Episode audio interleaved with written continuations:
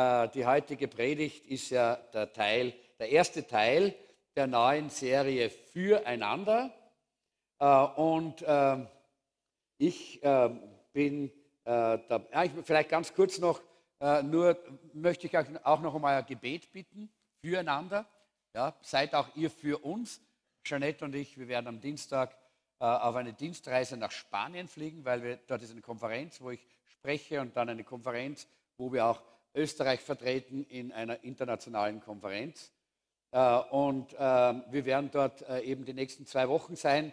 Betet für uns, dass wir dort auch unter dem Schutz Gottes sind, aber auch, dass wir die Salbung Gottes haben. Denn wir wollen nicht irgendwo nur hinfahren, um dort irgendwo zu sein. Wir brauchen die Salbung, wir brauchen die Leitung vom Herrn, denn wir glauben, dass wenn wir dorthin fahren, sind wir auch aus einem gewissen Grund dort, weil Gott etwas tun möchte durch uns. Äh, alle vereinen heißt heute das Thema, äh, äh, denn füreinander sein ist eine, ist eine schöne Aussage. Die Frage ist, was bedeutet das praktisch? Und dieses alle für einen, das hat mich dann dazu bewogen, denn die Paloma hat mich natürlich gleich mal angesprochen, gesagt, du musst gleich jetzt am Anfang der Woche ein Statement, ein kurzes Statement für diese Botschaft, für diese Predigt jetzt hier herausgeben, damit wir das in die Social Medias legen können. Und ich habe dann eben dieses, diesen Satz geprägt, wir leben in einer Schutzwelt, wir haben Tierschutz, wir haben Klimaschutz, wir haben Umweltschutz, aber leider wenig Lebensschutz. Ja. Wir haben Schutz vor Corona. Die Leute laufen in manchen Ländern mit diesen komischen Masken herum, die eh nichts nützen. Ähm, und in dieser Serie geht es um den Schutz vor Egoismus. Ja. Leute, das ist der wichtigste, einer der wichtigsten äh, Teile von diesem Schutz dass wir geschützt werden von dem Teil in unserem Leben, der uns am meisten Probleme macht. Wisst ihr, was das ist? Zeig mal daher. Ich, ich, ich, ich, ich, ich, ich. Das ist der, äh, der Teil, der uns am meisten Probleme macht. Das ist nicht der Nachbar, ist nicht die hinter uns, nicht der neben uns. Da ist das größte Problem. Im Ego, im Egoismus, da liegt das größte Problem. Und Jesus hat gesagt im äh, Johannes Kapitel 15, Vers 13. Niemand liebt mehr als einer, der sein Leben für die Freunde hingibt. Niemand liebt mehr als einer, der sein Leben für die Freunde hingibt. Und in diesem Teil 1 wollen wir einmal sehen, wie viel man mit der Einstellung alle für einen ausrichten kann. Und natürlich, natürlich, äh, wenn ich da so, äh, wie ich das Thema so vor mir gehabt habe und äh, nachgedacht habe und gebetet habe, ist mir klarerweise eine ganz wichtige und ganz prominente Stelle äh, äh, und Geschichte in der Bibel natürlich eingefallen. Und das sind diese vier Männer, die den Gelähmten zu Jesus tragen. Und wir wollen diese Geschichte mal lesen und dann wollen wir ein bisschen reingehen in die verschiedenen äh, Dinge, die wir daraus lernen können. Wie können wir unseren Egoismus überwinden? Wie können wir uns schützen vor dem Egoismus, der uns so oftmals die größten Probleme macht in unserem Leben, in unserer Ehe, in unserer Familie, in, unserer, in unserem Beruf, in unseren Beziehungen, in der Gemeinde. Da ist das eigentlich das zentrale und das schwierigste Problem. Markus Kapitel 2, die Verse 2 bis 11. Da kamen vier Männer, die einen Gelähmten trugen. Vier Männer waren das. Steht im Markus äh, und es steht im in den anderen Evangelien stehen, da waren einige Männer, ja, vielleicht sind noch ein paar hinten nachgelaufen, kann auch sein, haben immer wieder versucht, dann mitzuhelfen und irgendwo auch Hand angelegt, aber mindestens vier waren es, ja, die da jetzt hier diesen Gelähmten getragen haben. Weil sie wegen der vielen Menschen nicht bis zu Jesus kommen konnten, deckten sie über ihm das Dach ab. Durch diese Öffnung ließen sie den Gelähmten auf seiner Trage hinunter. Als Jesus ihren festen Glauben sah, sagte er zu dem Gelähmten, mein Sohn, deine Sünden sind dir vergeben. Äh, und wir sehen da hier dieses, äh, tolle, diese tolle Sache, äh, wo sie hier das Dach abdecken. Ja, das heißt, also, da, da ist etwas ganz Unkonventionelles, etwas, was nicht üblich ist. Nicht? Man geht normalerweise anders in ein Haus hinein, oder? Man steigt nicht immer über das Dach hinein. Das ist eine, eine äh, eigentlich eine falsche, eine falsche Richtung. Aber manchmal muss man was, sowas tun, was Unkonventionelles. Wir haben heute Vormittag hier auch äh, Leitertreffen gehabt. Äh, von ganz Wien sind Leiter da gewesen aus den verschiedensten Denominationen, äh, um über die Möglichkeit eines neuen Marsches für Jesus äh, auch zu sprechen. Und da war ein ganz, ganz großer Konsens. Ja, wir brauchen diesen Marsch. Wir müssen hinaus. Wir wollen hinaus. Wir wollen diesem Land wieder zeigen, dass wir als Leib Christi nicht eingeschlafen sind, dass wir immer noch leben, dass wir miteinander und füreinander für diese Stadt äh, aufstehen können. Und da kommen manchmal dann solche Dinge, die ein bisschen anders sind als das, was man normal tut. Nicht? Eben äh, nicht immer das Gewohnte, sondern etwas, was außerhalb des Gewohnten sich manchmal be äh, bewegt. Äh, aber einige der anwesenden Schriftgelehrten dachten, das ist Gotteslästerung. Was bildet er sich ein? Nur Gott allein kann Sünden vergeben. Jesus durchschaute sie und fragte, wie könnt ihr nur so etwas denken? Ist es leichter zu sagen, dir sind deine Sünden äh, vergeben oder diesen Gelähmten zu heilen? Na, was, was ist leichter? Was ist leichter? Für Jesus war beides gleich. Den Gelähmten zu heilen, zu sagen, steh auf und geh, oder ihm seine Sünden zu vergeben, weil Jesus der Einzige ist, der die Sünden wirklich vergeben kann, weil er am Kreuz bezahlt hat für die Sünde. Für ihn war das nicht entweder oder, ja, sondern für ihn war das klar. Aber für die sichtbare Welt, für die, die keinen Glauben gehabt haben, die nur immer das Äußerliche sehen, für die war das eben ganz anders. Weil die haben gesagt, da kann ja jeder sagen, deine Sünden sind dir vergeben. Weil sie nicht das innere Leben, weil sie nicht äh, diese Realitäten, der, die geistlichen Realitäten gekannt haben. Und Jesus sagt dann, und er forderte den Gelähmten auf, aber ich will euch zeigen, dass der Menschensohn die Macht hat, hier auf der Erde Sünden zu vergeben. Und er forderte den Gelähmten auf, steh auf, nimm deine Trage und geh nach Hause. Da stand der Mann auf, nahm seine Trage und ging vor aller Augen hinaus. Fassungslos sahen ihm die Menschen nach und riefen, so etwas haben wir noch nie erlebt. Und alle lobten Gott. Außergewöhnliche Dinge haben oftmals diese, äh, diese Kraft oder diese, diese Möglichkeit, Menschen auch zu einer ganz neuen Sicht von Gott zu führen außergewöhnliche Dinge, die Gott uns zeigt und wo, wie Gott uns gebraucht, Wege, die Gott uns führt, die vielleicht ein bisschen anders sind als normal, die haben auch oftmals diese Kraft, auch in den Menschen einen neuen Lobpreis zu erzeugen. Dass sie Gott sehen, dass er der große Gott ist, dem niemand widerstehen kann, von dem wir gesungen haben heute äh, in unserem Lobpreis, dass uns so bewegt hat. Er, sein Name ist etwas, was niemand kann das matchen. Kein anderer Name kommt dem gleich. Und das ist genau das, was hier geschehen ist. Und ich möchte vielleicht gerade mal beginnen mit diesem ersten Punkt. Wir wollen Menschen zu Jesus bringen. Äh, ich glaube, wir als Menschen, äh, wir schätzen alle äh, andere Menschen, die sich einsetzen und die, die sich engagieren dafür, dass Leben gerettet wird. Wir bewundern Feuerwehrleute, die in, die in den Brand hineinlaufen, um ein Kind herauszuholen. Äh, oder Polizisten, die sich irgendwo in die Bresche werfen, äh, um äh, jemanden in einer, in einer ganz extremen Gefahr, Gefahrensituation zu retten. wir bewundern sie mit Recht, weil ich glaube, das ist auch etwas ganz Tolles. Aber heute geht es um mehr als nur das physische Leben, wenn wir uns diese Geschichte anschauen. Da geht es um mehr. Deshalb hat ja Jesus zuerst gesagt, deine Sünden sind dir vergeben. Weil es geht um mehr als nur das physische Leben. Denn die Bibel sagt ja klar und deutlich, was nützt es dem Menschen, wenn er die ganze Welt gewinnt, wenn er dabei seine Seele verliert.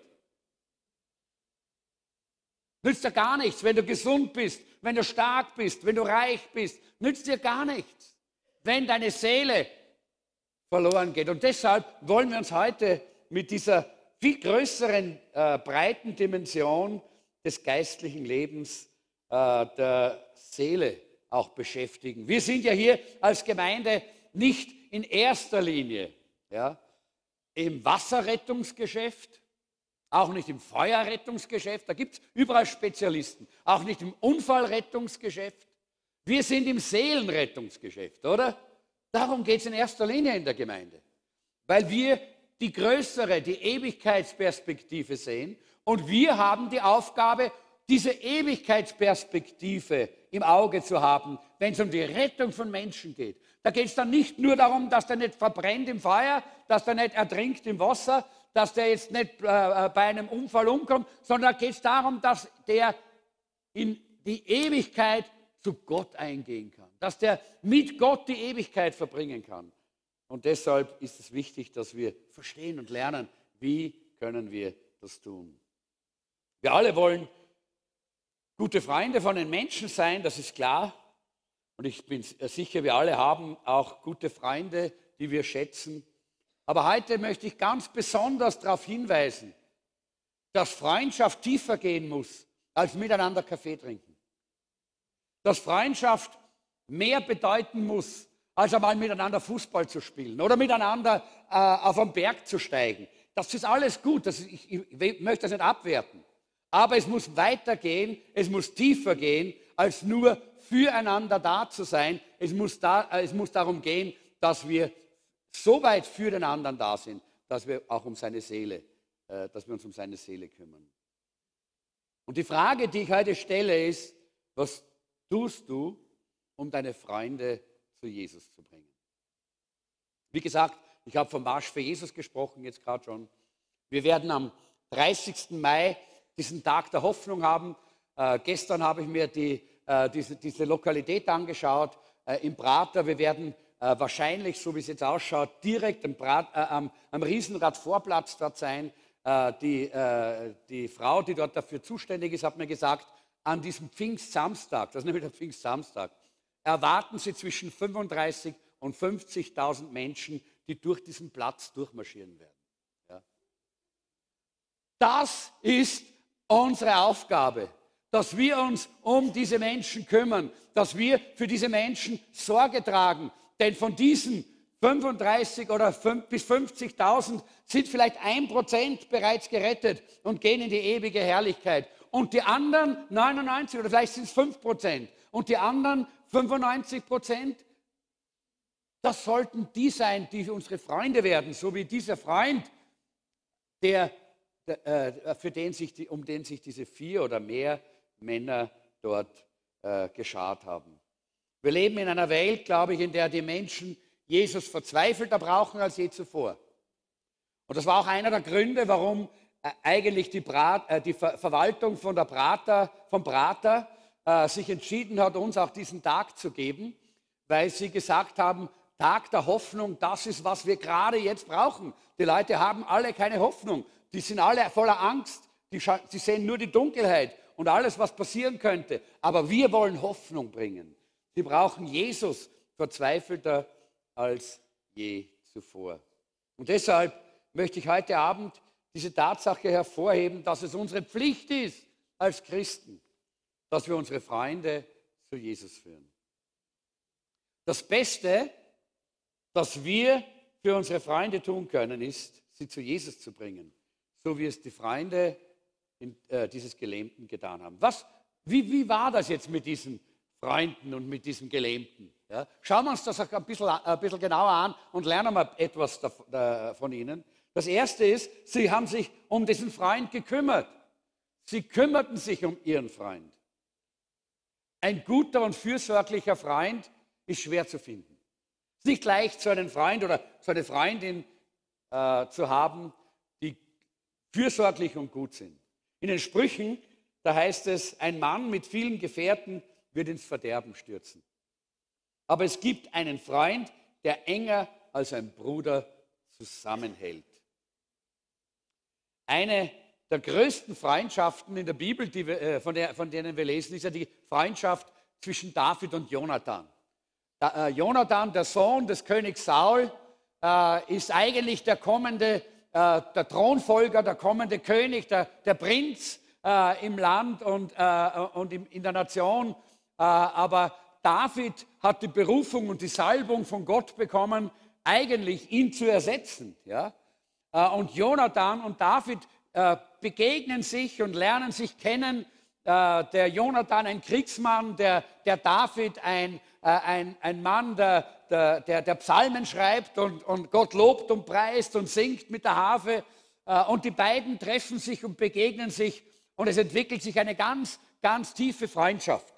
Leider wird das ja oft missbraucht von manchen Seiten, dass man da etwas Falsches hineininterpretieren möchte und das in die Richtung Homosexualität drängen möchte. Da hat das gar nicht auch nur eine Andeutung, die dabei äh, äh, wahr wäre äh, in, dieser, in dieser Geschichte. Aber Freundschaft, echte, echte, echte Freundschaft ist zwischen ihnen. Warum sehen wir das? Weil sie füreinander gesorgt haben. Weil der Jonathan hat sich um den David gesorgt und um sein Wohlergehen, dass es ihm gut geht. Und wie der Saul der ja eigentlich der Vater vom Jonathan war, dem David versucht, was Böses anzutun, ihn zu verfolgen und ihn dann auch zu töten, dann stellt sich der Jonathan vor den David. Und er sagt, Vater, mehr oder weniger, nimm mich, komm, stich mich ab, ja, aber nicht den David. Und er ist bereit, den David zu schützen und für das Wohlergehen seines Freundes äh, zu sorgen weil es eine tiefe, tiefe Freundschaft war. Und so eine Freundschaft zu finden, ist gar nicht leicht, es ist schwierig. Äh, und es ist wichtig, dass wir auch verstehen, es gibt einen Unterschied zwischen Freundschaft und Freundlichkeit. Ja? Wir sind zu allen Menschen freundlich, hoffentlich als Christen. Ja? nicht immer, gell? wenn wir gerade in der Früh äh, äh, grantig aufgestanden sind, sind wir nicht immer so freundlich, äh, aber das kennen ja nicht so viele. Äh, oder wenn uns irgendetwas über die Leber gelaufen ist, sind wir auch nicht so freundlich.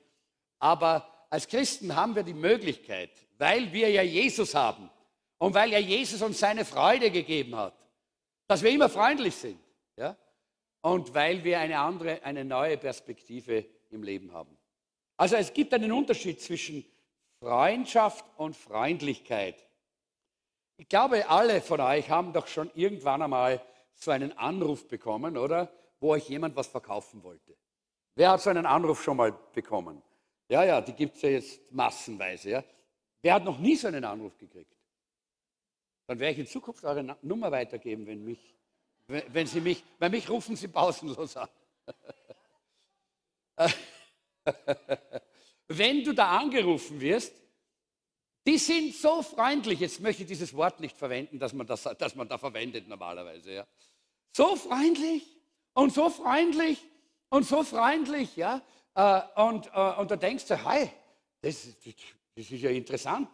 Und ich habe mir gedacht, eines Tages mache ich das einmal so, wenn mich wieder mal so einer anruft, dann fange ich an, ihm meine Probleme zu erzählen. Ja? Und dann frage ich ihn, ob wir nicht irgendwann einmal gemeinsam uns treffen können, um zusammenzusitzen, dass er noch mehr von meinen Problemen hört. Ja? Und das wird den wahrscheinlich so verwirren, dass er nicht weiß, was er sagen soll. Und dann werde ich ihm sagen, ich habe mir gedacht, Sie sind so freundlich, Sie möchten mein Freund sein.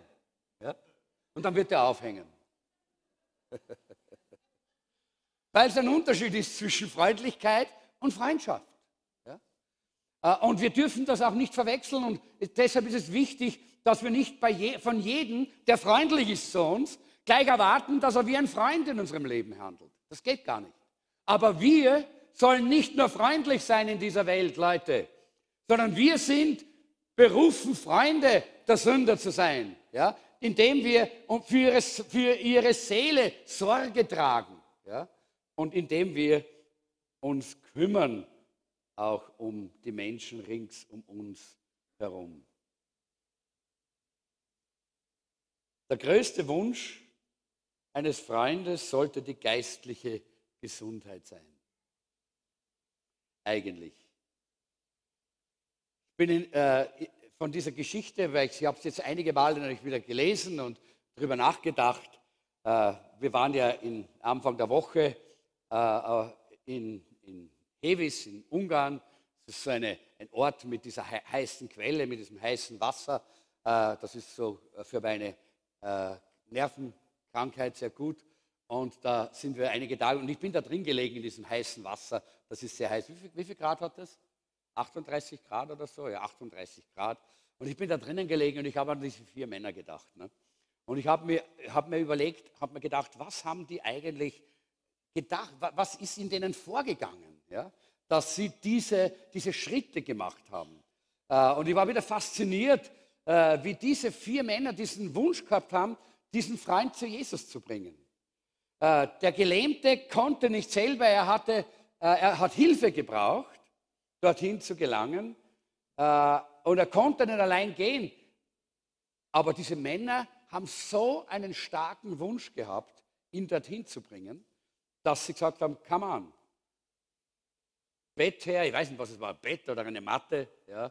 Die Matte her und los geht's. Wir marschieren los. Wir gehen los. Wir wissen nicht, wie lange der gelähmte Mann krank gelegen ist. Das steht nirgendwo. Äh, möglicherweise haben sie, den, haben sie sich vorher schon gekannt, haben sie mal Fußball gespielt früher als Kinder oder waren sie in, äh, gemeinsam in der Schule oder was auch immer. Und irgendwann einmal hat diesen Mann dieses Los getroffen, dass er gelähmt worden ist. Vielleicht hat er einen Unfall gehabt, ist er vom Pferd gefallen oder was auch immer. Ja?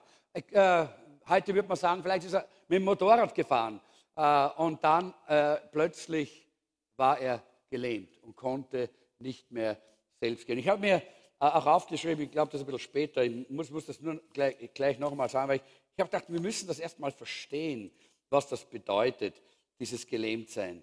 Dieser Gelähmte hatte keine Entscheidungsfreiheit mehr. Er konnte nicht mehr sich bewegen, wie er wollte. Er war angewiesen ständig auf irgendjemanden, der gnädigerweise ihm geholfen hat. Das muss eine schreckliche Sache sein. Ja? Wenn man so vollkommen abhängig ist von den anderen und nicht mehr selber sich bewegen kann. Äh, wenn jemand äh, in so einer Situation ist, dann braucht er ständig etwas. Und deshalb ist es ja auch so, dass sehr oft ja, bei uns ist jetzt ja so, dass wir ja die Leute dann in ein Pflegeheim stecken, nicht? Äh, aber äh, früher haben das die Familien gemacht, früher haben das die Freunde gemacht, ja, äh, in, äh, in der früheren Zeit, bevor es noch dieses Sozialsystem gegeben hat, in dem wir leben. Äh, und sehr oftmals war es so, wenn jemand so eine ständige Krankheit gehabt hat, eine Dauerkrankheit sozusagen, dann sind immer weniger Leute geworden. Ja? Dann waren auf einmal immer weniger. Warum? Weil den hat es nicht mehr, interessiert, über den Fußball zu reden. Ja? Weil der hat, der, der hat keine Ahnung mehr gehabt. Den hat es nicht mehr, mehr interessiert, was jetzt im Dorf geklatscht und getratscht wird. Der hat ganz andere Nöte gehabt. Und überall dort, wo das Leid äh, mehr oder weniger auch bei einem, bei einem Menschen äh, die, die Interessen und alles sehr zusammenführt, da gehen die anderen zurück und da zieht man sich zurück. Und das ist auch meistens passiert in der damaligen Zeit. Und solche Leute waren meistens sehr einsam, sehr alleine. Und nicht nur das, in der damaligen Zeit waren sie auch eine Schande der Gesellschaft. Man hat damals Leute mit Behinderungen, Leute, die eben äh, die krank waren oder eben dauerkrank waren, man hat sie gesehen als eine Schande, als eine, äh, äh ein, äh, etwas, was man eigentlich versteckt hat, was man versucht hat, irgendwo zur Seite zu bringen. Aber diese vier Freunde haben sich nicht ablenken lassen. Die sind drangeblieben. Für sie war der einfach ein, eine wichtige Person. Und Leute, das ist genau die Haltung, die wir brauchen als Christen in unserer Zeit. Ja, manchmal müssen wir sagen, die Leute rings um uns, die gehen uns auf den Geist, oder? Die reden allen möglichen Blödsinn und die tun alle möglichen Dinge, die wir auch nicht gutheißen können und wo wir ja nicht hineingehen wollen und sollen. Ja? Aber, aber wir müssen daran denken, dass sie gelähmt sind. Wir müssen daran denken, dass sie keine Bewegungsfreiheit haben, weil in ihrer Seele sind sie gelähmt durch die Sünde. In ihrer Seele sind sie wie dieser Gelähmte. Sie brauchen eigentlich unsere Hilfe, sonst können sie gar nicht zu Jesus kommen. Und dieser, dieser Mann konnte nicht zu Jesus kommen, wenn nicht diese Freunde gewesen wären. Diese Freunde sind drangeblieben. Nicht nur kurzzeitig, denn wir wissen ja nicht, wie lange das war, sondern sie waren dran in, der, in dem Augenblick, wo Jesus in der Nähe war. Sie haben gemerkt, Jesus ist in der Nähe und sie haben gewusst, wenn, noch, wenn, wenn irgendjemand helfen kann, dann ist es dieser Jesus. Und dann haben sie, sind sie hingegangen, haben den zusammengepackt, den Freund, haben den auf die Matte ich würde schon sagen, geklatscht und haben, haben ihn aufgehoben und los. Das war eine Liebe, die war höchst energetisch. Das war nicht nur so eine Liebe, und ja, du Armer, bleib nur liegen und sei nur. Nein, come on, wir gehen mit dir, aber wir gehen mit dir zum richtigen Platz. Wir gehen mit dir zu Jesus. Und ich denke, diese Sorge um das geistliche Wohl von Menschen, das wäre so wichtig auch für uns. Schön wäre das, wenn wir das auch für uns als Christen so haben würden, dass das geistliche Wohl unserer Familie, unserer Mitmenschen, unserer Nachbarn uns wichtiger ist als nur das körperliche Wohlbefinden. Wenn wir uns mehr Gedanken über, die, über, das geistliche Wohl machen würden, als über den Erfolg der Kinder in der Schulbildung und über die außerschulischen Aktivitäten, ob sie gut sind im Tennis oder sonst irgendwie, ist alles super. Ich sage ja nichts, dass es schlecht ist. Ja? Aber da gibt es etwas, was noch wichtiger ist. Und das ist das geistliche Wohl. Das ist die Seele. Und wie, wie, wie gut wäre das, wenn wir in der Gemeinde radikal so denken würden, dass es uns nicht nur darum geht, dass wir, äh, dass wir es einfach nett und schön haben und dass jeder seine Streicheleinheiten hat, sondern dass wir immer wieder fragen, hey, wie geht es deiner Seele? Wie geht es deiner Seele? Johannes schreibt einmal, ich hoffe, dass es deiner Seele gut geht. Und das ist eine ganz zentrale, wichtige Sache, dass es unserer Seele gut geht. Ja? Da kann vielleicht unser Leib manchmal ein bisschen daneben sein und, äh, und Petrus oder Johannes schreibt selber, ich weiß, dass mein, diese Hütte bald abgebrochen wird. Ja? Da waren es auch wahrscheinlich schon ein bisschen äh, Second-Hand-Teenager, die guten Apostel zu der Zeit. Und das kommt vor. Ich kann euch eines sagen. Jugend, dieses Problem, das löst sich von selbst. Wisst ihr selber, oder? Das heißt, wir alle werden älter. Und genau da geht es darum, dass wir nicht nur sehen, dass unser Körper was braucht, sondern dass wir eben auch sehen, dass unsere Seele was braucht. Dass wir einander für das Wohl unserer Seele uns sorgen voneinander. Wie sehr würde das in der Gemeinde auch eine Dynamik entwickeln, die ganz fantastisch wäre. Und äh, ich muss sagen, meine besten Freunde sind die, die sich um meine Seele kümmern. Wenn jemand mich anruft und sagt, du, wie geht's deiner Seele? Wie geht es dir innerlich? Was, wie geht es dir im geistlichen Leben? Das sind meine Freunde. Ja? Die brauche ich nämlich auch, weil sie mich immer wieder am, äh, am, am Laufen halten und weil sie mir immer wieder zeigen, jawohl, da ist jemand, der betet für mich, da ist jemand, der ist da für mich. Da gibt es Menschen, die meine Freunde sind. Ich möchte auch diese Art von Freund sein. Und jeder von uns sollte diesen Wunsch haben, diese Art von Freund zu sein wie es diese Freunde hier für ihren gelähmten Freund gewesen sind. Äh, ein guter Freund, der hat ein Herz für das, was in, dem, in seinem Freund vor sich geht. Viele Menschen, die damals Jesus zugehört haben in dieser Menge, die haben zugehört, die haben, die, die, das waren Gesetzeslehrer, das waren Pharisäer, und ich meine, die Frage ist natürlich zuallererst einmal, warum sind die überhaupt dorthin gegangen? Was wollten denn die dort? Ja? Weil Jesus wollten sie ja eigentlich nicht. Die wollten eigentlich nur ein bisschen was hören. Äh, ja, vielleicht wollten sie Jesus eine Falle stellen. Wir wissen das nicht.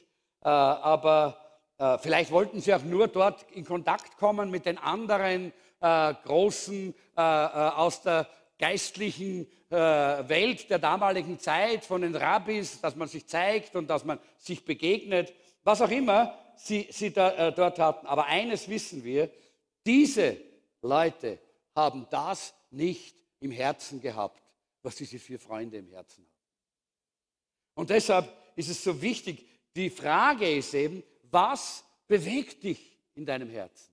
Was verzehrt dich in deinem Leben? Was zehrt deine deine, deine Zeit auf und deine Kraft? Wo hinein wird deine Kraft und deine Zeit und deine Energie und deine Gaben investiert? In deine Arbeit? In deine Schule? In deinen Erfolg? Oder vielleicht verzehrt dich sogar die Sünde? Weil die Sünde raubt uns viel Kraft und viel Zeit. Und wie gut ist es da, dass wir wissen, wir haben einen Gott, der eine verzehrende Liebe für uns hat. In seinem Herzen brennt eine Liebe für uns, die können wir uns gar nicht vorstellen. Da ist die Liebe von diesen Freunden zu ihrem Freund dort gar nichts dagegen.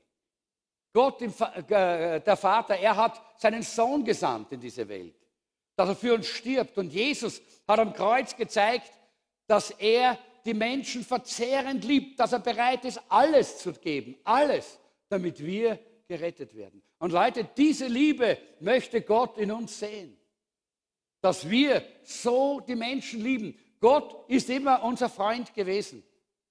Gott war nie unser Feind. Er hat immer auf uns geschaut mit diesem Verlangen.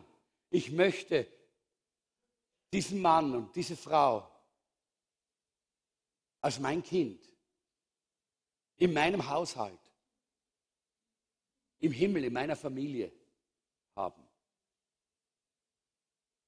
Und ich glaube, dass es sehr wichtig ist, dass wir auch verstehen, ja, es ist gut, dass wir die Bibel lesen und studieren. Ich möchte euch immer nur einladen und auch ermutigen, dabei zu sein in der Bibelschule und in der Jüngerschaftsschule. Ich freue mich, dass so viele teilnehmen, wie es jetzt gerade auch ist und das läuft so wunderbar.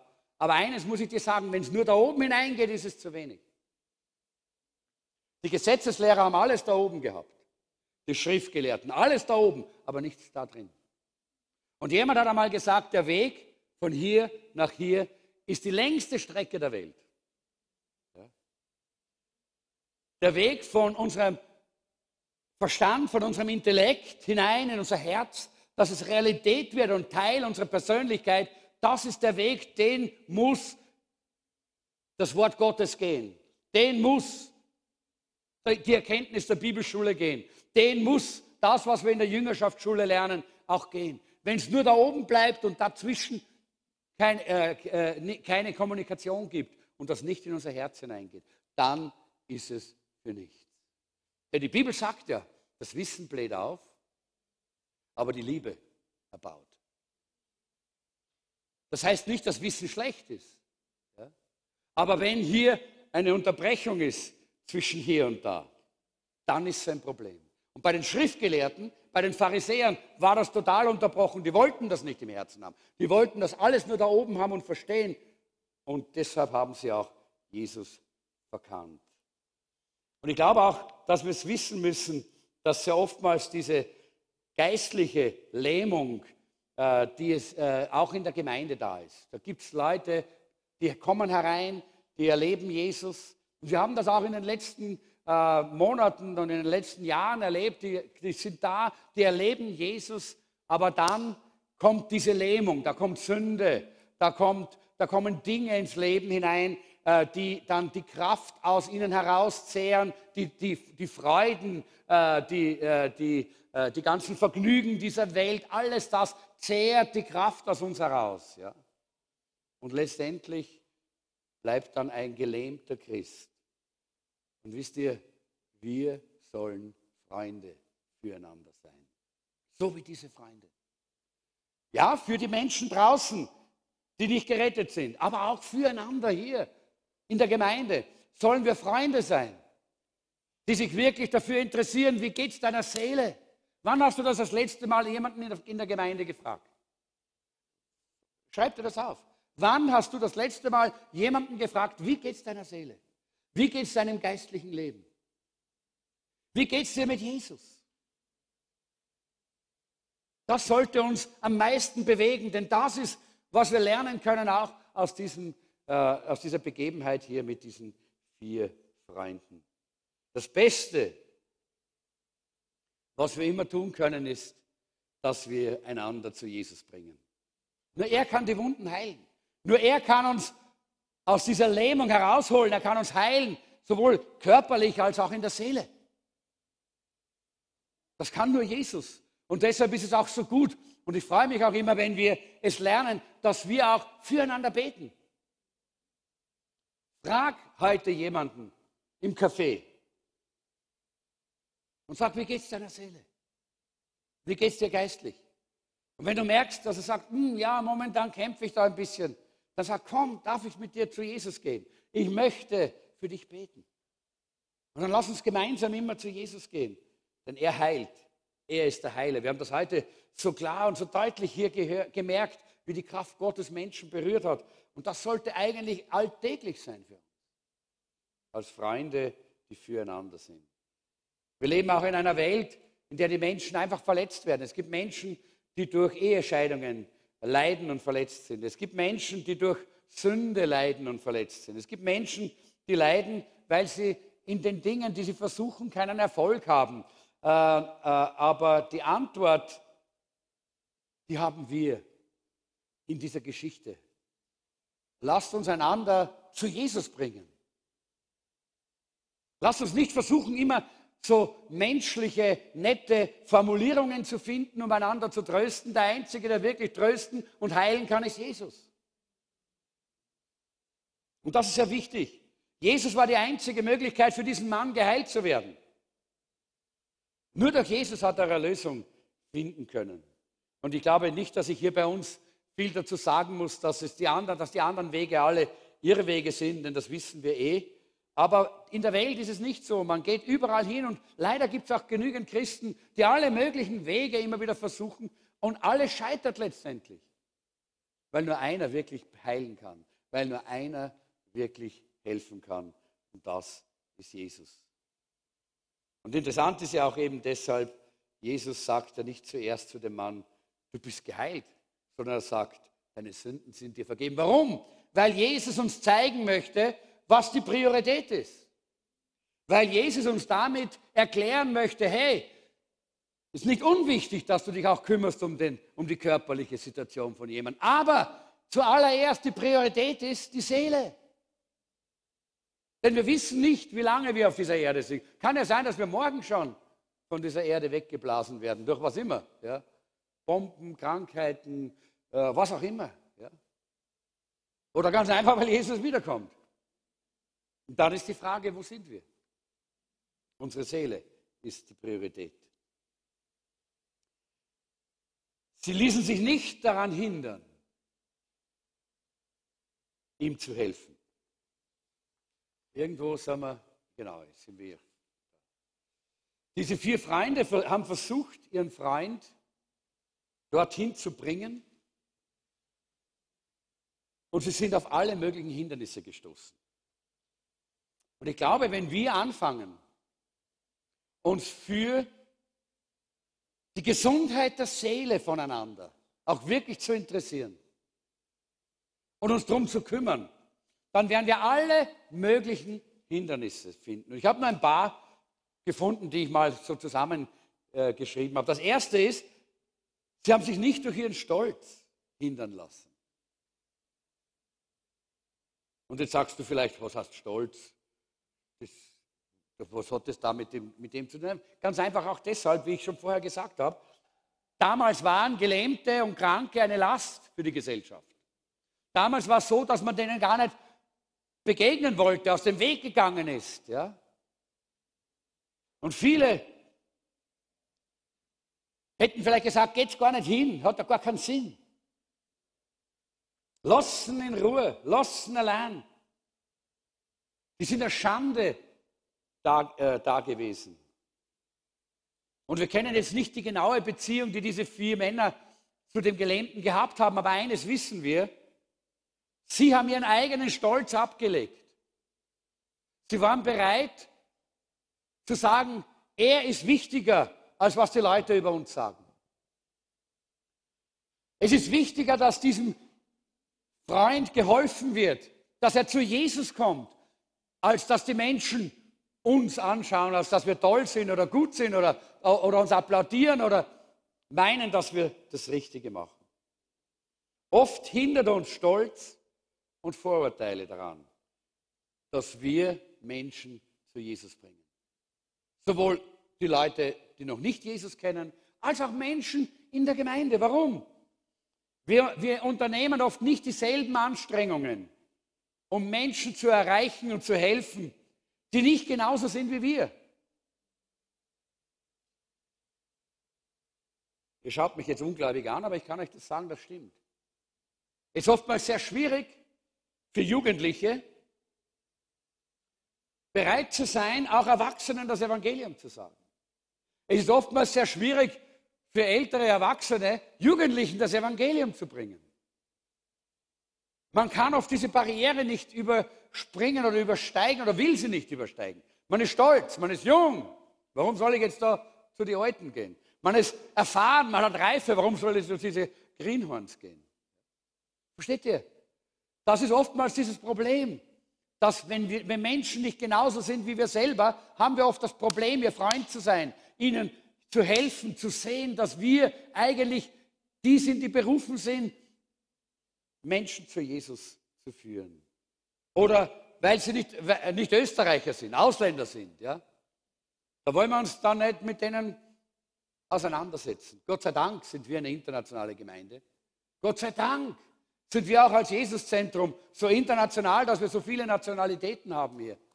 Dass wir wirklich sagen können, danke Herr, dass wir zumindest ein bisschen dieses Vorurteil und diesen Stolz abgelegt haben. Aber immer noch taucht er oftmals auf. Das kennt ihr alle wahrscheinlich. Und es gibt auch vielleicht Menschen, vor denen wir Angst haben. Oder auch einige, auf die wir herabsehen, weil sie vielleicht was getan haben, was wir nicht gutheißen können. Aber ich möchte dir sagen, dass gerade diejenigen, die am tiefsten drinstecken, das sind die, die Jesus am meisten brauchen. Und die sind auch die, die am offensten sind, wirklich mit uns zu Jesus zu gehen. Und deshalb, wenn du sagst, wie kann ich denn jetzt in der nächsten Zeit jemanden zu Jesus führen? Wisst ihr, das Tolle wäre nämlich, und das ist ja auch einer, äh, ein Gedanke und ein Plan von diesem Global 2020, diesem, diesem Outreach-Monat äh, im, äh, im Mai, dass jeder Christ eine Person zu Jesus führt. Leute, wenn jeder hier einen Menschen zu Jesus führt, dann haben wir so eine super, fantastische Gemeinde. Aber auch Arbeit, Menschen zu helfen, dass sie wachsen, dass sie, dass sie mit Jesus vorangehen. Wenn jeder einen gewinnt, aber wie kannst du einen gewinnen? So fragst du dich. Der beste Rat, den ich dir geben kann, ist, schau dich mal um in deiner Umgebung und such den schlimmsten Sünder. Der, der am meisten von der Welt abgelehnt wird. Ja? Und zeig ihm die Liebe Christi. Und er wird darauf antworten und er wird sich von dir zu Jesus führen lassen. Und das ist genau das, was Jesus getan hat. Was hat er getan? Er ist zu denen hinausgegangen, wo die Leute gesagt haben, die Moral von denen, die, von, den, von diesen Huren, von diesen äh, Sündern, von den Dieben, von, den, von all denen, die Moral von denen ist so grauslich, wir wollen uns gar nicht, wir wollen gar nicht anstrafen bei denen. Ja? Aber Jesus ist hingegangen und er hat sie umarmt. Und wahrscheinlich haben die Pharisäer ihn dafür gehasst. Weil sie gemerkt haben, wie diese Menschen durch diese Liebe Gottes, durch diese Freundschaft Gottes, die plötzlich in ihr Leben hineingekommen ist, sich für Gott und für die Botschaft Gottes geöffnet haben. Und das sind sicher teilweise auch unkonventionelle Wege, die wir jetzt auch hier sehen. Äh, vielleicht sind wir es manchmal leid, Menschen zu helfen, weil sie uns wie eine Last erscheinen. Und manchmal sind Menschen frustrierend. Glaubt mir das. Ich, ich arbeite ja schon seit vielen Jahren mit Menschen, bin schon seit, äh, glaube 46 oder 47 Jahren jetzt Pastor und ich habe mit vielen Menschen gearbeitet. Ja, manchmal sind Menschen frustrierend, aber trotz alledem sind Menschen etwas so Wunderbares, weil sie im Ebenbild Gottes geschaffen sind und weil Gott sie liebt und weil Gott ihr Freund ist. Deshalb möchte auch ich ihr Freund sein. Deshalb möchte ich als Freund auch einer von denen sein, der ihnen hilft, dass sie zu Jesus kommen. Nicht zu mir, sondern zu Jesus. Diese vier Freunde haben den nicht zu sich nach Hause geholt. Hätte er, hätte er mir auch nichts genutzt. Sie hätten ihn ein bisschen füttern können und dann hätten sie ihn wieder dorthin gelegt als gelähmt. Nein, sie haben ihn zu Jesus gebracht. Und das ist auch ein wichtiger Punkt, zu dem wir dann gleich kommen werden. Und ich glaube, ich habe nur seine Bibelstelle gefunden, äh, weil die frühe Kirche, wir denken immer, die Gemeinde, ja, wir haben vielleicht das Problem und dieses Problem und jenes Problem, aber die frühe, äh, die erste Gemeinde war auch voll von, äh, äh, äh, Menschen mit Problemen. Ihr könnt euch das selber anschauen äh, in 1. Korinther 6, 9 bis 11. Und da sagt der Apostel Paulus, was, was die alles waren. Die waren, waren Ehebrecher, homosexuell, die waren alles mögliche. Aber dann heißt es, aber jetzt sind eure Sünden abgewaschen. Ihr gehört nun ganz zu Gott. Durch Jesus Christus und durch den Geist unseres Gottes seid ihr freigesprochen. Halleluja. Das ist die Gemeinde Jesu, dass Menschen, die aus diesem Sumpf, aus dieser Dunkelheit herauskommen. Und warum kommen sie raus? Weil da Freunde sind die füreinander da sind, die miteinander gemeinsam anpacken, um Menschen zu Jesus zu führen. Genau deshalb. Deshalb sind sie da. Und ich habe gerade bei unserer, äh, Leiter, bei unserer Leitersitzung jetzt am, in der letzten Woche habe ich auch ganz kurz gesprochen über solche Kriterien, äh, die man herausgefunden hat von Gemeinden, bei denen Menschen, die ferne sind von der, von, von der Kirche, von der Gemeinde, dass, dass sie erreicht werden, dass sie reinkommen und dass sie auch bleiben. Und eines davon ist, dass diese Gemeinden ganz bewusst hinausgehen, um Menschen zu Jesus zu führen. Und Leute, das ist so wichtig, dass wir das verstehen. Das geht nicht automatisch. Da bist du, du, du, du, du, du, du. Deshalb bist du gerettet. Deshalb bist du hier in Wien. Deshalb bist du hier auf dieser Erde. Weil wisst ihr, wo wir sonst wären, wenn das nicht unsere Aufgabe wäre? Im Himmel. Lobpreisen wäre wir im Himmel viel besser als hier. Glaubt mir das. Gemeinschaft haben wäre wir im Himmel viel besser als hier. Glaubt mir das. Aber wisst ihr, was wir nicht können im Himmel? Seelen gewinnen. Menschen, die verloren sind, zur Rettung, zu Jesus zu führen. Das können wir nur hier auf dieser Erde und dazu hat Gott uns hier gelassen. Sonst hätten wir uns bekehrt und bumm, hätte Gott uns in den Himmel genommen. Hat er nicht getan. Warum?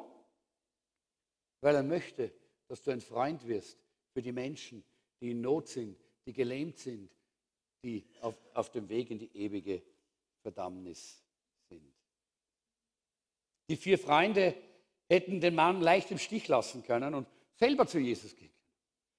Ich bin ganz sicher, die haben auch gedacht, ich möchte auch bei der Versammlung dabei sein. Ich möchte so gern da sein. Ich möchte so gern auch dort sitzen und hören, wie Jesus dort lehrt. Und Aber sie waren bereit, das zurückzustellen. Um den, der in Not war, zu Jesus zu bringen. Und Leute, ich möchte jetzt auch einen Lob aussprechen für alle diejenigen, die auch immer hier dienen in unserer Gemeinde. Die auch ganz gerne mal nur sitzen würden und zuhören. Sitzen und nehmen. Sitzen und das Geistliche einfach so genießen für sich selber. Die aber da sind und die dienen im Lobpreis. Die da sind und dienen an der Technik dort hinten. Die da sind und dienen unten der, äh, im Kinderdienst. Die da sind und beim Café dienen. Die da sind und an der Türe stehen. Die, die bereit sind, nicht auf sich zu schauen, sondern zu dienen.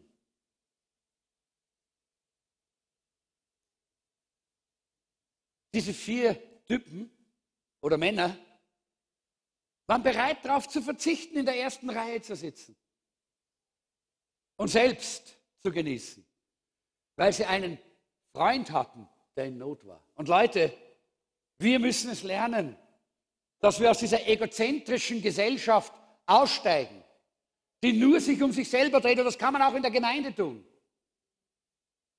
Nur ich, ich, ich, ich, ich. Ich möchte kriegen, kriegen, kriegen. Diese egozentrische Gesellschaft ist eine, eine äh, möchte fast sagen, fast so eine, eine, eine Sauger, Sauger, Blutsauger-Mentalität. Ich möchte ständig kriegen, haben, kriegen, haben, kriegen, haben. Was habe ich davon? Was habe ich davon? Was kriege ich davon? Ja? Statt zu sagen, ich bin da, um Freunde zu Jesus zu bringen. Ich bin da, um zu dienen, um andere zu heben, um andere zu tragen, die nicht gehen können, um andere zu unterstützen, die schwach sind. Leute, ich bin dankbar, dass wir in unserer Gemeinde einen hohen Prozentsatz haben von solchen, die wissen, was dienen heißt. Halleluja. Hab Gott so oft gedankt dafür und werde es weiter tun, auch in der nächsten Zeit. Aber ich glaube, das ist so wichtig, dass wir das nicht verlieren und dass wir alle uns immer wieder in den Spiegel schauen, sind wir in der Gemeinde solche, die sich nicht nur auf sich selber konzentrieren. Auch als Gemeinde wollen wir uns nicht nur um uns selber konzentrieren. Ich freue mich auf den Hotspot. So eine herrliche Sache, wenn wir hier vor dem Herrn sind und wir tauchen ein. Und das brauchen wir, das dürfen wir haben. Aber Leute, wenn das alles ist, was wir haben wollen, wenn das ist das, wo, wo, worum wir uns drehen, dann fehlt uns etwas ganz Entscheidendes. Da draußen sind die Menschen, die gelähmt sind, die nicht selber zu Jesus kommen können, die Freunde brauchen, so wie dich und mich, die hingehen und sie zu Jesus bringen, zu Jesus tragen. Und wenn wir diese Perspektive und diese Priorität verlieren, dann sind wir eine egozentrische Freikirche. Ja? Da mögen wir frei, frei sein, wie wir uns nennen, wie wir wollen, aber wir sind eigentlich auch gefangen in uns selber im, Ego, im Egoismus. Wir haben einen Auftrag. Und deshalb die Social Media so toll. Ja? Deshalb auch äh, unser Streaming, deshalb auch unsere, äh, unsere Outreaches, deshalb auch äh, unser Gebet für, diese, äh, für dieses Wochenende, da, äh, das Pfingstwochenende im Mai. Aber Leute, wir wollen nicht nur uns verlassen auf die großen Veranstaltungen und auf die Social Media, sondern wir wollen auch lernen, dass wir eins zu eins füreinander da sein können, Freund sein können, so wie diese Freunde. Und wisst ihr, und das ist das, was mich heute am meisten äh, was ich heute am meisten unterstreichen möchte. Äh, das Tolle ist, gemeinsam, gemeinsam können wir Hindernisse überwinden. Gemeinsam können wir schaffen. Einer alleine, ja. Ich weiß nicht, wie schwer der war jetzt. Wir, wir wissen nicht, wie viel Kilo der gehabt hat, wie groß der war, der Gelähmte. Wir wissen, aber eins kann ich da sagen: An Gelähmten tragen ist ein, das ist eine arge Sache. Das ist wie wenn du einen Betonsack trägst, weil er sich ja nicht helfen kann, weil er, sich, weil er nicht mitarbeiten kann. Ja? Aber sie waren vier, gemeinsam, miteinander. Miteinander haben sie es geschafft. Und Leute, das ist auch das Tolle an der Gemeinde. Deshalb hat Gott uns in die Gemeinde gestellt. Deshalb hat Gott uns Live-Gruppen gegeben. Deshalb hat Gott uns in der Gemeinde Brüder, Schwestern, Freunde gegeben. Damit wir miteinander die Hindernisse überwinden. Ich bin nicht sicher, wenn da nur einer gegangen wäre mit diesem Sack des Gelähmten. Und dann hätte er gesehen, da sind diese vielen Menschen, ob der nicht umgedreht hätte und heimgegangen wäre. Gesagt, tut mir leid, ein anderes Mal können wir es wieder versuchen. Ja? Und vielleicht auch, wenn sie zu zweit gewesen wären, hätten sie vielleicht dann miteinander, wären es lang gestanden und hätten miteinander gefeilscht, soll man, soll man nicht, soll man zurückgehen, soll man nicht zurückgehen, was können wir, können wir machen? Und dann wären sie vielleicht doch zurückgegangen. Aber sie waren zu viert, miteinander, haben sie auch füreinander gekämpft, haben, sind, äh, haben füreinander Hand angelegt und haben gesagt, hey, miteinander, wir vier, wir schaffen es. Und dann waren sie kreativ. Dann war die Idee da. Dann war die Idee da, na dann lass uns übers Dach gehen. Ja? Aber allein die Idee wäre es noch nicht gewesen. Da war wahrscheinlich einer, der hat gewusst, wie man ein Dach abdeckt. Ja? Also ich wäre da nicht der Richtige, aber, aber der hat es gewusst, wie man ein Dach richtig aufbricht. Damals waren die Dächer ja Flachdächer und man konnte raufgehen äh, und die waren meistens eben so gestampfter Lehm äh, über Schilf und, äh, und, und, äh, und, und, Balken. Äh, und, äh, und da kann, kann, ich mir vorstellen, ja, da muss einer da gewesen sein, der hat wahrscheinlich gewusst, wie man die Bretter ausreißt und wie man, wie man dann, ja, das hat er wahrscheinlich nicht geschafft, wie man, wie man schaut, dass wenig Dreck runterfällt. Wahrscheinlich hat es da unten ordentlich gerieselt und äh, und die Pharisäer und die Schriftgelehrten waren schon ganz böse. Die haben wahrscheinlich gedacht, was ist denn da los? Äh, wir werden ja, unsere, schönen Kleider werden ja da beschmutzt und wir haben ja schon lauter, lauter Staub und lauter Zeugs da drauf. Ja. Äh, aber Jesus hat nichts gesagt. Wir, wir, lesen nicht, dass Jesus was gesagt hat. Er hat unterrichtet. Ja. Und er hat nur gewartet, was da kommt. Ja. Und Leute, miteinander haben sie es geschafft. Miteinander schaffen wir es. Deshalb ist es wichtig, dass wir bereit sind, dass wir auch dieses Miteinander sehen. Du alleine schaffst es nicht. Die Hindernisse sind zu groß. Aber wir miteinander, wir schaffen es, dass wir füreinander da sein können, dass niemand von uns hier verloren gehen muss, dass niemand von uns äh, einfach äh, absaufen muss in, äh, in dies, diesem, äh, diesem Meer dieser Welt oder vielleicht äh, irgendwo langsam, langsam, langsam so aus der Gemeinde hinausdriften muss, weil wir zusammenstehen, weil wir miteinander Hand anpacken. Miteinander schaffen wir das. Alle diese Hindernisse haben sie überwunden. Und das Interessante ist,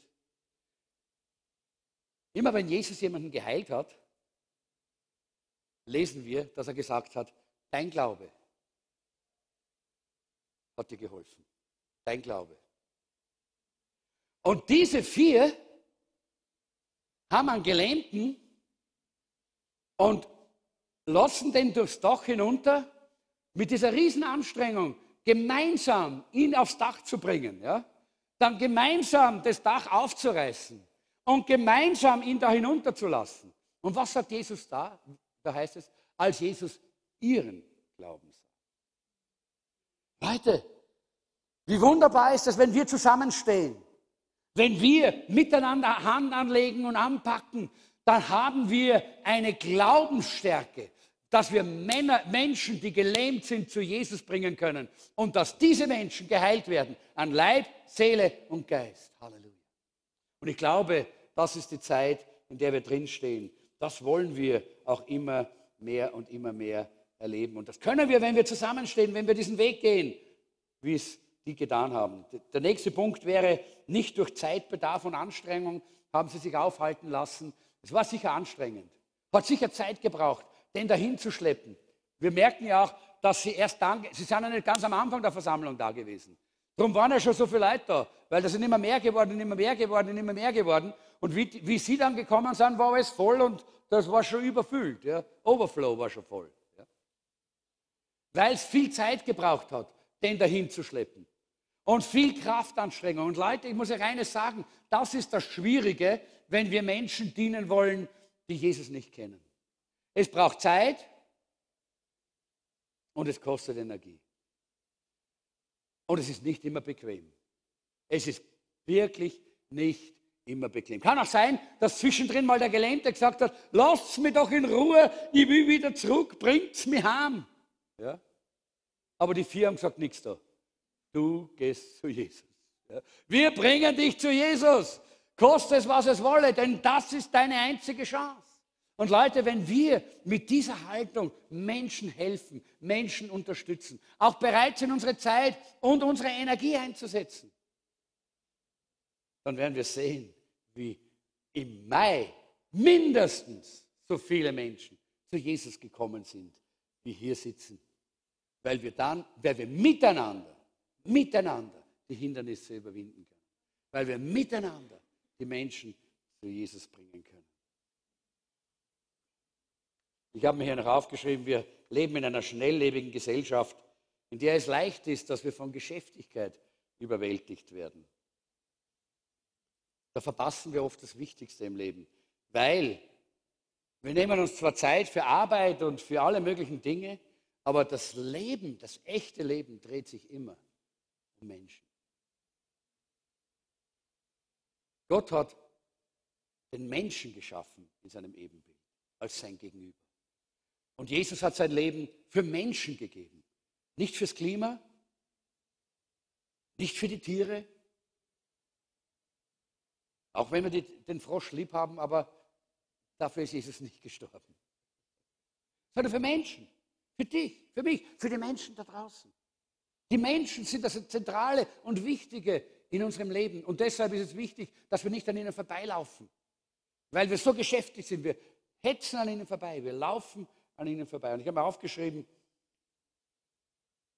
die Bibel sagt, wir sollen mit denen trauern, die trauern und mit denen lachen und uns freuen, die sich freuen. Aber das kann man nicht am Drive-Thru machen. Am Drive-Thru gibt es das nicht, dieses Teilnehmen am Leben der anderen. Wisst ihr, was Drive-Thru ist? Ja, bei McDonalds. Schwung, vorbeifahren, schnell einen Hamburger kassieren und weiterfahren. Gar nicht einmal reden mit den Leuten. Ja. Zack, tum, haben wir schon, geht schon. Ja. So geht das nicht, wenn, es um Menschen geht. Da brauchen wir die Zeit. Und manchmal müssen wir einfach langsamer werden und anhalten, um den Menschen zu helfen. Man kann Beziehungen nicht in der Mikrowelle wärmen. Auch wenn sie noch so stark ist. Geht nicht. Sondern Beziehungen brauchen diese Zeit. Man muss manchmal langsamer werden und sich Zeit für die Menschen nehmen. Und das haben sie getan, die vier. Das haben sie getan. Und das möchte ich auch uns auch einfach sagen, lass uns das auch wirklich miteinander tun. So können wir miteinander diese Hindernisse überwinden. Sie haben sich auch nicht durch die Menschenmenge abhalten lassen, da habe ich schon drüber gesprochen. Wo ein Wille ist, da ist immer ein Weg und wir haben einen Weg, die Menschen zu Jesus zu bringen. Und den Weg, den zeigt uns die Bibel so klar und so deutlich. Auch die Apostel haben sich nicht abhalten lassen. Nicht durch Verfolgung, nicht durch Verachtung, durch nichts. Haben sie sich abhalten lassen, Menschen zu Jesus zu führen. Freunde der Menschen zu sein und sich um ihre Seele zu sorgen. Viel mehr als nur um die Äußerlichkeiten, viel mehr als nur äh, um das Körperliche. Wir sind in unserer Gesellschaft leider leicht behindert. Und zwar durch Angst vor Ablehnung. Nicht durch Verfolgung. Verfolgung hat die Gemeinde Jesu kaum noch irgendwo hindern können. Ja? Und es ist interessant, ich bin ja selber habe das ja selber miterlebt. Ich möchte es noch ganz kurz äh, äh, erwähnen, bevor ich Schluss mache. Dass ich, ich habe ja hier in, schon in Österreich gedient, war ja schon Pastor zu einer Zeit, wo es noch den eisernen Vorhang gegeben hat. Ja? Und wir haben damals auch Kontakt gehabt zu den Christen und den Gemeinden in den verschiedenen Ländern. Wir haben hier in Wien immer, eine, immer sogenannte Ost-West-Konferenzen gemacht, wo Pastoren und Leiter aus diesen Ländern zu uns gekommen sind. Und wir haben mit ihnen geredet. Wir haben wir waren Pastoren in Knittelfeld in der Freien Christengemeinde, haben dort auch immer Leute gehabt, die bei uns gepredigt haben aus Bulgarien, aus, äh, auch aus, äh, aus Weißrussland, aus den verschiedenen Ländern der Sowjetunion. Und die haben uns auch immer erzählt. Und die haben uns erzählt, die Verfolgung kann die Erweckung nicht aufhalten. Die Verfolgung kann das Evangelium und den Lauf des Evangeliums nicht aufhalten. Und wisst ihr, was heute auch das Tolle ist? In China da ist viel Verfolgung, aber da läuft das Evangelium und die Erweckung ist groß. Im Iran, da ist eine Erweckung, dass es mehr wiedergeborene Christen im Iran heute gibt als bei uns in Österreich. Weil der Heilige Geist sich nicht aufhalten lässt und weil die Menschen sich von, von, von, von, äh, äh von Verfolgung nie aufhalten lassen. Ja? Aber wie der eiserne Vorhang gefallen ist, hat es nicht lange gedauert. Und diese Ausbreitung der Gemeinde ist zurückgegangen, ist immer weniger geworden ja, in diesen Ländern. Weil plötzlich gab es zwar nicht Verfolgung, aber Ablehnung. Plötzlich gab es Schande, wenn man den Namen Jesus verkündigt hat in diesen Ländern. Plötzlich wurden diese Dinge, da kamen diese Hindernisse. Und ich glaube, wir haben dieses Hindernis auch bei uns. Und ich möchte heute beten, dass Gott uns hilft, dass wir dieses Hindernis sehen. Ich glaube, dass uns der Egoismus ein ganz wichtiges Hindernis ist, das wir überwinden müssen. Dass wir aufhören, uns um uns selber zu drehen.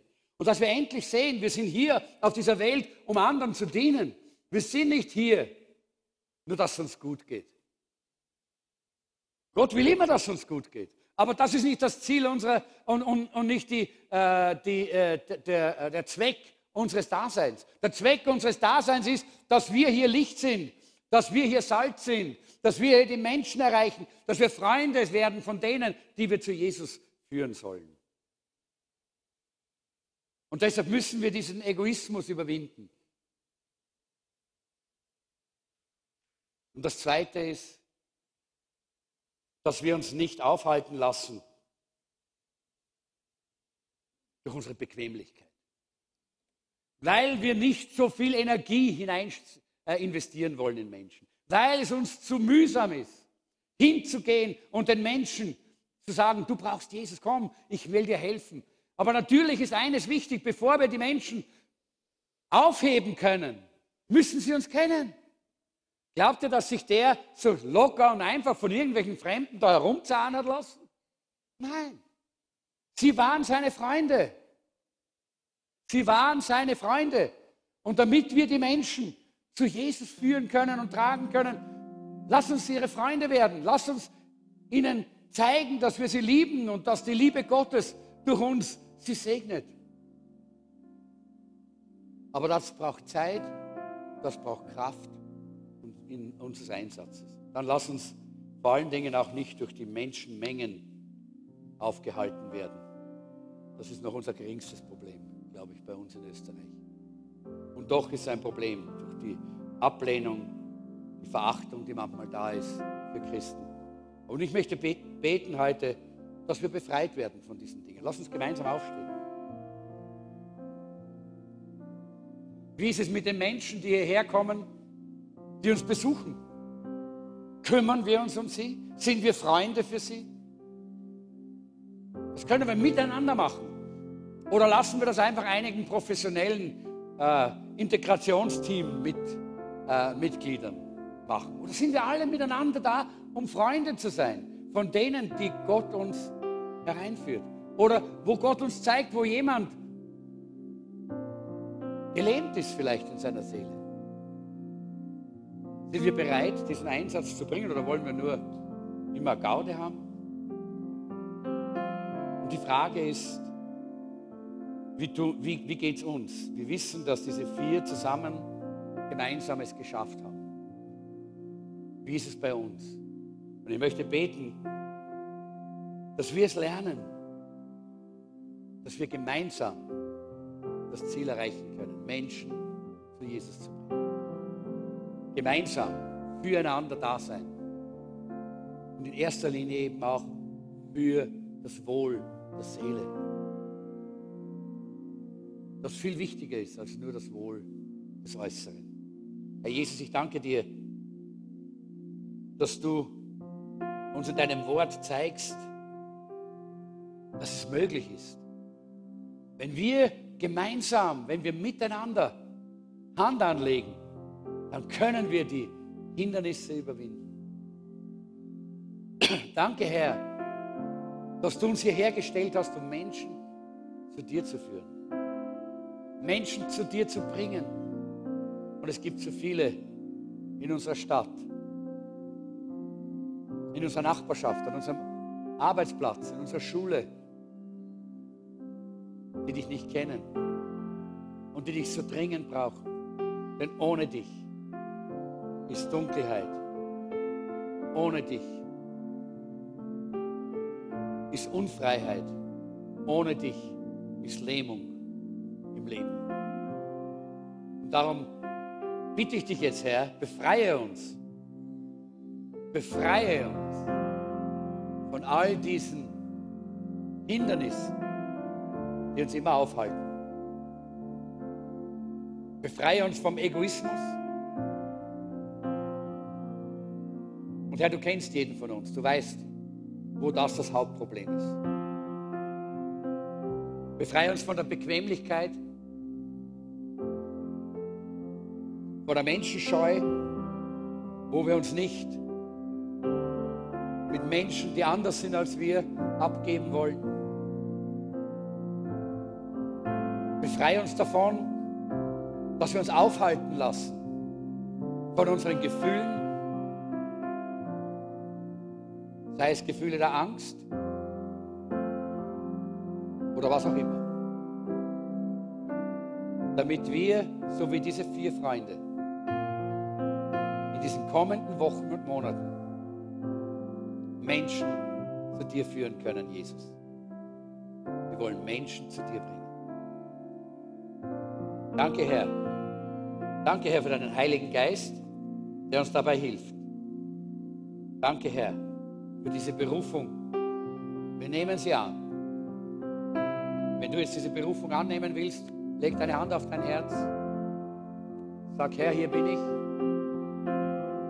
Mit all meiner Schwachheit, Begrenztheit, mit all meinen Ängsten, meinen Hindernissen, die ich habe. Ich brauche mich, so wie diese vier Freunde. Und sag dem Herrn einmal, ich möchte bis Ende Mai eine Person zu dir führen. Ich möchte bis Ende Mai eine Person zu dir führen. Sag das dem Herrn. Und Herr, hilf mir, dass ich andere Brüder und Schwestern in mein Team holen kann. Dass wir gemeinsam es schaffen, über alle Hindernisse. Danke, Herr, dass du jetzt dieses Gebet gehört hast. Ich weiß, du wirst uns gebrauchen. Menschen werden gerettet, ein Reich wird gebaut. Im Namen Jesu.